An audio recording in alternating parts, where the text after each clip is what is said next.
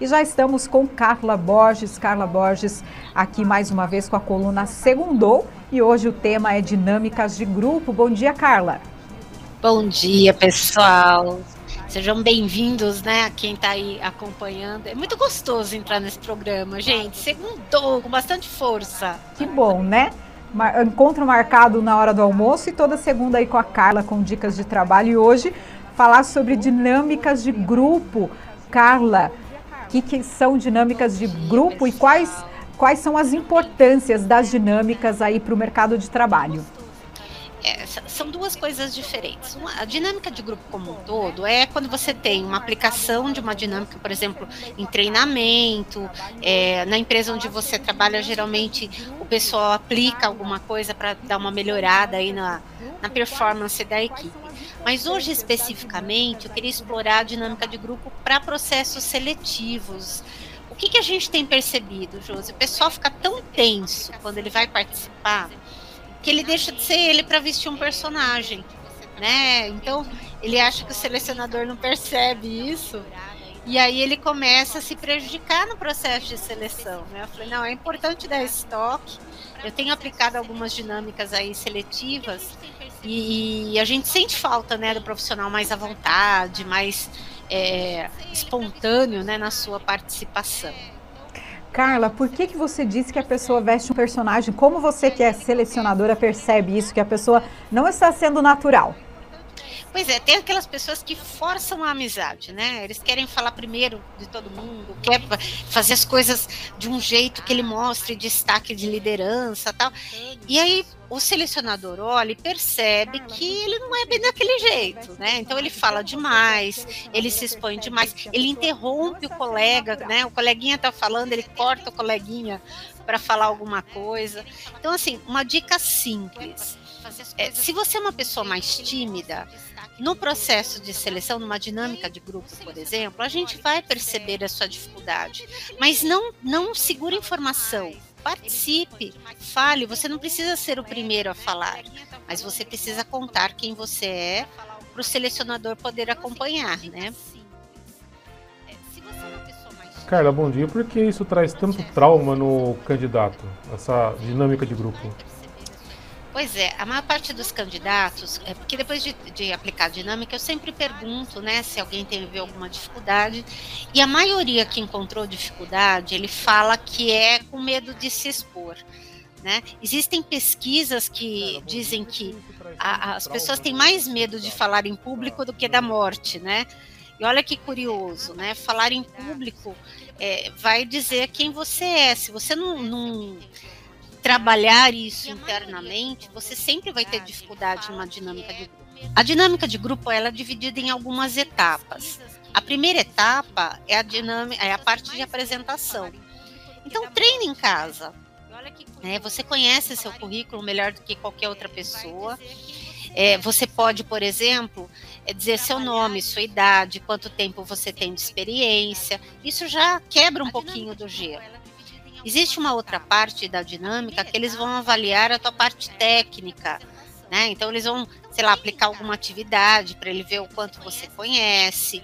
Ele vai aplicar uma atividade em que você tenha que compartilhar o seu conhecimento com o coleguinha ali que vai estar no teu grupo, né? E por último, ele vai avaliar as suas competências pessoais né? aquilo que você tem como característica. Então, a comunicação, a liderança, é, a resiliência, o quanto você consegue lidar com a frustração. Então, na dinâmica, a gente consegue levantar tudo isso. Carla, é, agora, em 2021, desde o ano passado, é, as contratações também têm as dinâmicas online. Elas são, vamos dizer assim, uma experiência pior para quem tenha uma timidez, não sabe falar em público do que as presenciais? É, eu não sei, eu tenho aplicado bastante delas e eu tenho, eu tenho percebido o contrário, Josi. O pessoal está se soltando mais no online. Né? Então, às vezes a gente faz algum jogo, alguma coisa assim, e me parece que mesmo os tímidos eles estão saindo muito melhor é, no virtual do que no presencial. No presencial, essa coisa do contato com o outro talvez deixe a pessoa um pouco mais tímida. Então, esse saldo aí dessa mudança para o online talvez seja um pouco positivo, porque a gente está um pouquinho atrás da tela, a gente não, não, né, não fica tão nervoso, não, não mostra ele a mão tremendo ou suando? Pode ser, pode ser sim, porque ali ele, ele só está vendo né, uma parte de você, né? Então eles não veem tanta tua movimentação. É, a gente tem aplicado principalmente para profissionais de TI, a gente é muito curioso. É, a dinâmica de grupo para vários tipos de profissionais e para os profissionais de TI são é, muito diferentes, né? O profissional de TI é mais reservado, aliás, todos eles. E o pessoal de TI tem, tem nos surpreendido bastante, eles acabam se soltando mais, você consegue avaliar melhor o perfil nas dinâmicas online. Carla, dicas para participar de dinâmicas de grupo. Bom, a primeira é você reler o seu currículo. Né? Tenha claro é, quais são é, as informações que você tem ali. Se conheça mais. Né? Então, se você é uma pessoa mais reservada, a sua participação ela vai dizer disso, mas ela não te impede de você destacar os outros pontos que você tem mais forte.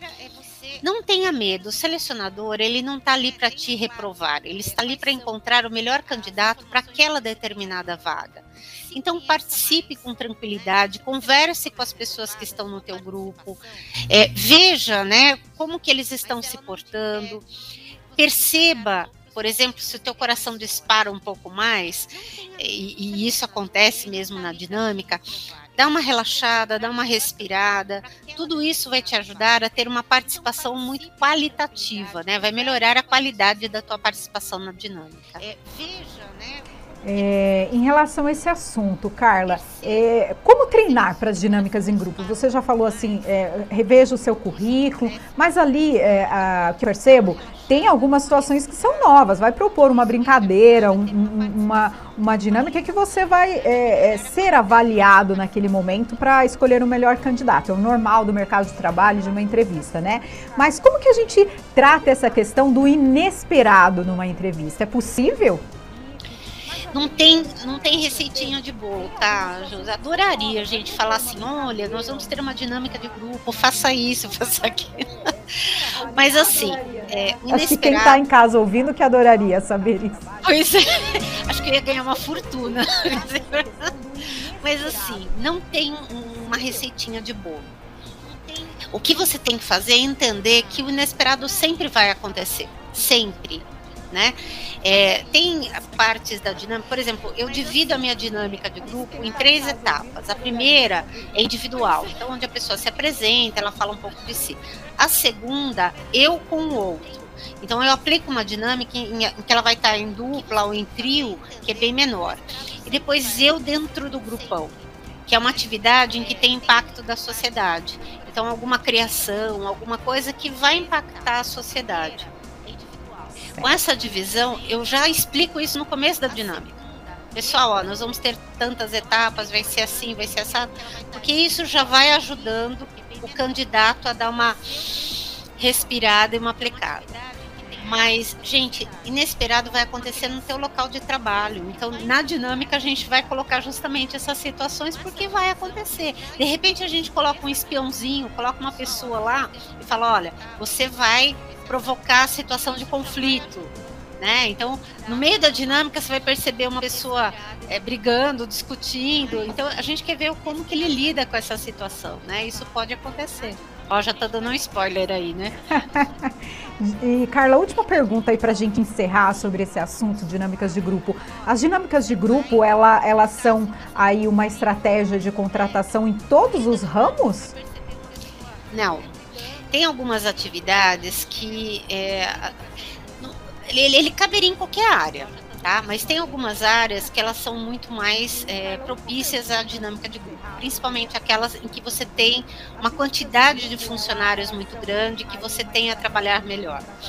Algumas situações, por exemplo, área financeira, área de contabilidade, que são áreas é, um pouco mais técnicas, a gente aplica a dinâmica para profissionais que vão ter uma função de gestão que a gente quer ver como que eles lidam com o grupo. Agora, quando é uma atividade que ele vai fazer individualmente, né, não precisa de outras pessoas para desenvolver, que é muito difícil numa área, né? Mas aí é bem menos. Mas para professor, por exemplo, eu lembro que eu participei de uma dinâmica de grupo no SESI, quando eu fui entrar no SESI lá, né, nos década de 90 ainda. Tem, tem ouvintes que nunca, né, é, nem sabe como que era a década de 90, mas nós tínhamos para professor, né? Hoje mudou. Mas é, eu particularmente aplicaria para todas as áreas. Que dá para a gente ter um monte de coisa. Tá certo, então, Carla. Muito obrigada aí por todos os esclarecimentos sobre esse tema que eu sei que é difícil, dinâmicas de grupo. Realmente as pessoas ficam com muito medo, adolescentes também, né, que estão entrando aí no primeiro emprego. Todo mundo teme essa hora. Obrigada, Carla. Até segunda. Até segunda, pessoal. Até mais.